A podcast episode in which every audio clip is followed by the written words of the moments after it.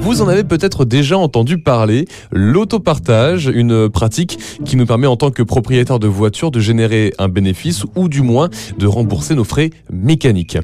Début septembre, une nouvelle station d'autopartage a été inaugurée à Sceaux, dans les Hauts-de-Seine.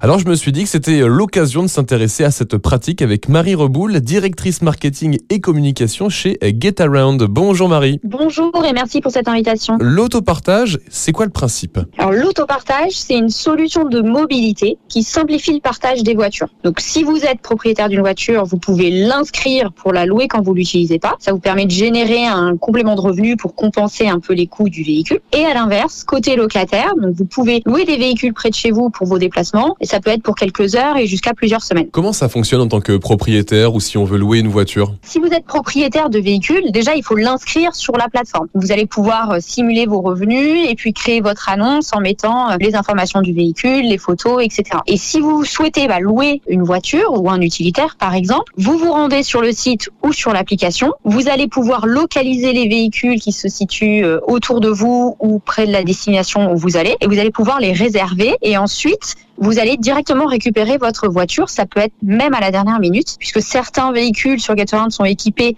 d'un boîtier qui permet de les déverrouiller en toute autonomie directement depuis l'application. Est-ce qu'on a un chiffre d'ailleurs concernant ces avantages financiers? Est-ce qu'on sait combien ça peut rapporter par mois, par exemple? Déjà, les propriétaires de voitures sont libres de fixer leurs tarifs. Donc, évidemment, selon le lieu où ils se situent, selon le moment dans l'année, la saisonnalité, le type de voiture, les prix peuvent fluctuer euh, assez fortement. En général, on loue à peu près une voiture sur la plateforme pour 40 euh, euros la journée. Effectivement, le premier avantage, c'est un avantage financier. En louant sa voiture quand on n'utilise pas, bah, on peut compenser une partie des frais qui sont associés à la possession d'une voiture. Donc ça peut être l'assurance, l'entretien, le stationnement, le carburant.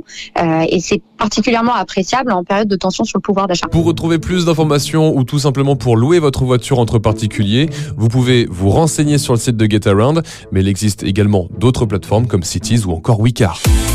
Retrouvez toutes les chroniques de Sanef 177 sur sanef177.com.